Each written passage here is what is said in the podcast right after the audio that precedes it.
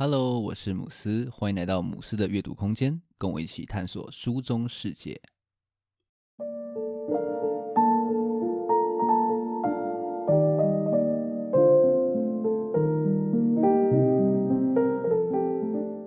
今天要来跟大家分享《十一字杀人》这一本书。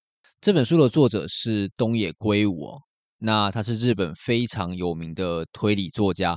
如果啊，你有在读推理小说的话，应该对这个名字是非常的不陌生哦。那这本《十一字杀人》呢，它其实不是新书，它其实是在一九八七年出版的作品，是东野圭吾相当早期的作品。不过呢，这次我读的其实不是旧书，而是皇冠出版社在今年四月新出的记忆凝结版啊，封面是还蛮好看。老实说呢，我好一阵子没有读推理小说了。那这本书可以说是，嗯，让我感受到那种久违的解谜乐趣。甚至呢，这本书的最后还让我就是破戒，就是 熬夜把它追完了。那现在年纪大了嘛，其实平常如果要上班的话，我是不太熬夜。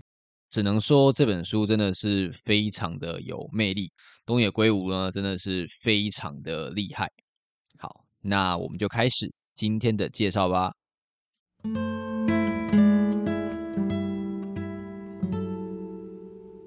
十一字杀人》这本小说是一本第一人称式的小说。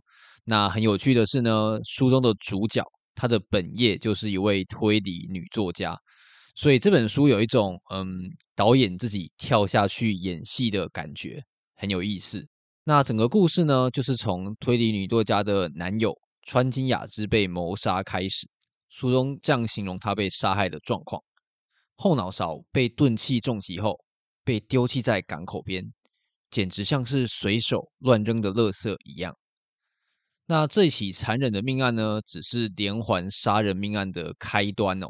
那随着这个事件的发展呢，女作家被彻底的卷入事件里面，那她也开始非常执着的想要去调查出，哎，这个真相。到底是什么？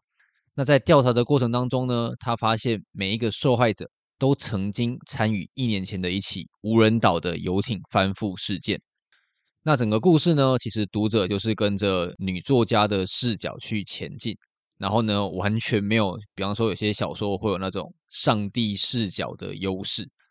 那正如同这种第一人称叙事小说很惯用的伎俩。主角啊，其实反而是呃，故事里面所有人里面看得最不清楚的。那我在读的时候发现说，诶，这个女作家有对其他人的外表就是品头论足的习惯，像是她遇到川金雅之的妹妹的时候呢，诶，就有一点刻薄的这样子说：瓜子脸配上高挺的鼻梁，无疑是个美人胚子，可惜就是乡土味太重了，平白糟蹋了那个漂亮的脸。然后呢，当他遇上演员板上风的时候呢，诶，就不一样喽，开始有粉红泡泡的这种状况。他是这样说的：藏不住的强健肌肉晒得恰到好处，肤色十分漂亮，不过长相则是可爱型的，让人觉得他是个温柔的男人。本来有想说啊，这样子，诶，很喜欢去评断他人外表的习惯，会不会其实是一个梗哦？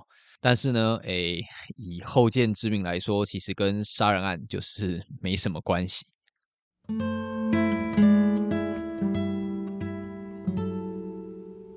十一字杀人，它整个故事是一个很精巧的双套架构。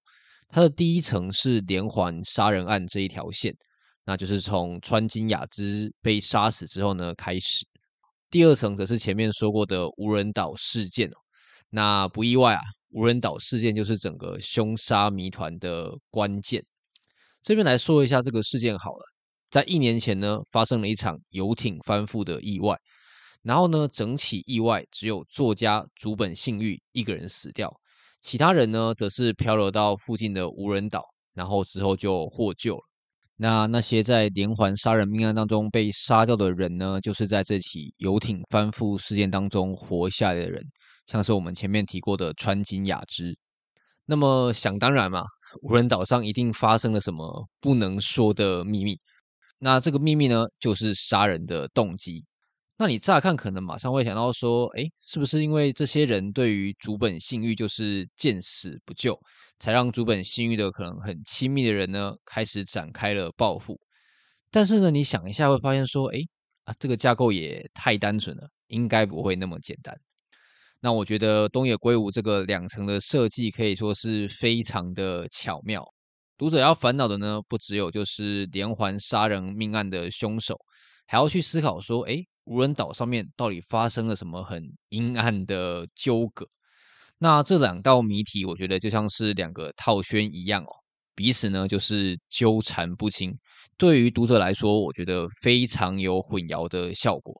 因为对主角来说呢，诶，他要对决的不单单只有凶手哦，还有那些无人岛上知道真相的人。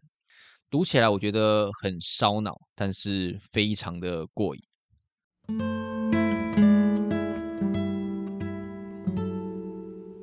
这个段落，我想针对无人岛事件来说说我的看法。那因为我介绍书的原则呢，就是我不会去雷大家，所以呢，我在下面不会讲说无人岛上面到底发生了什么事情，免得呢就是伤害大家。如果之后想看，可能会伤害大家的兴致。但是没看过的呢，可能会觉得说，哎，有一点听不太懂。那可以看完之后呢，再来听。好，那我就开始讲喽。读到最后呢，其实我会觉得说，嗯，凶手是谁，其实不是这本书最重要的一件事情。整个故事的核心其实是无人岛上面的真相。竹本信玉的死，它的背后，我觉得呃，包含了非常深的这种人性拷问。在读完这个无人岛上面发生的事情之后，会忍不住问自己说，诶，如果我是故事里面的角色，我会做出嗯怎么样的选择？如果我是主本的话，我会提出这种报仇吗？我想是不会啦。其实真的是还蛮过分的一个要求。但是这个要求虽然说很过分，它真的就是邪恶的吗？那有这样子的价值观，它真的就是该死吗？那如果我是三森社长，会下这种残忍的判断吗？他心中绝对完美的选择就是正义吗？突然想到哦，女作家在第一次看到三森社长的时候，有提出这样子的一个描述：浓浓的眉毛和坚毅的嘴唇，给人种不服输的印象。那现在来看呢？诶，其实这种描述，某种程度来说，好像也算是微微的剧透了哦。那最早死去的川津雅之，也就是主角推理女作家的男友。我觉得是整个故事当中最值得去玩味的一个角色。在竹本提出这个报仇之后呢，他第一时间就跳出来驳斥反对，但是他也是唯一不认同三森社长的主张的人哦。甚至呢，带着这一份愧疚，他偷偷的记下了无人岛上面所发生的真相，希望说有一天能够公开，然后让世人去评断。但是这样子的他呢，诶。却是最早被凶手残忍杀害的人哦。那我突然想到说，女作家在书中有说过这样子的一句话，我觉得杀意和价值观是相同的。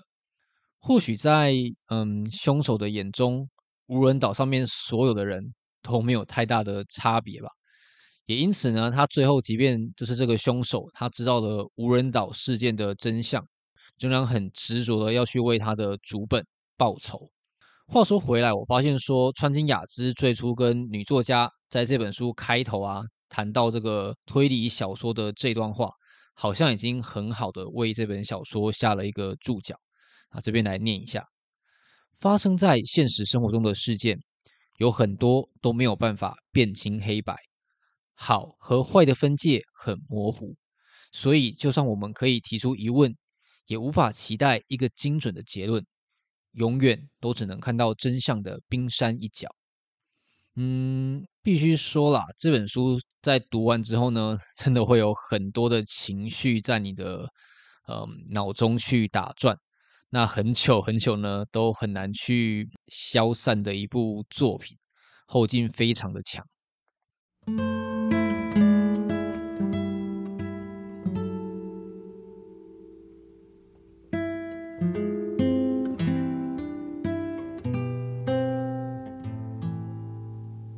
这本书其实是皇冠出版社送给我看的哦。那这边也感谢一下出版社的赠书。老实说，我很久没有看东野圭吾的书了。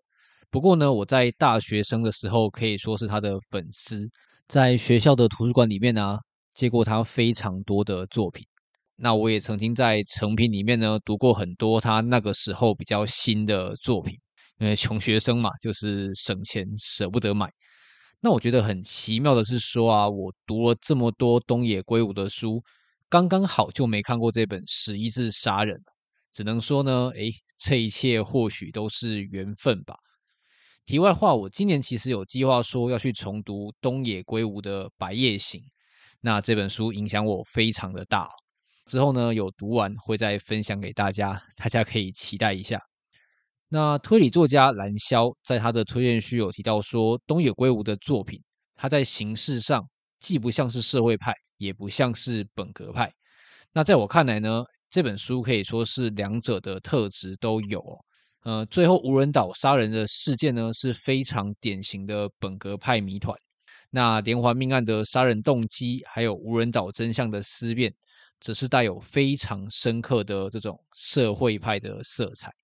总之啊，十一次杀人，它不但有很精致的解谜，还有很写实的这种哲理的反思。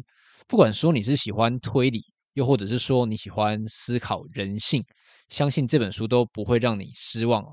推荐给大家。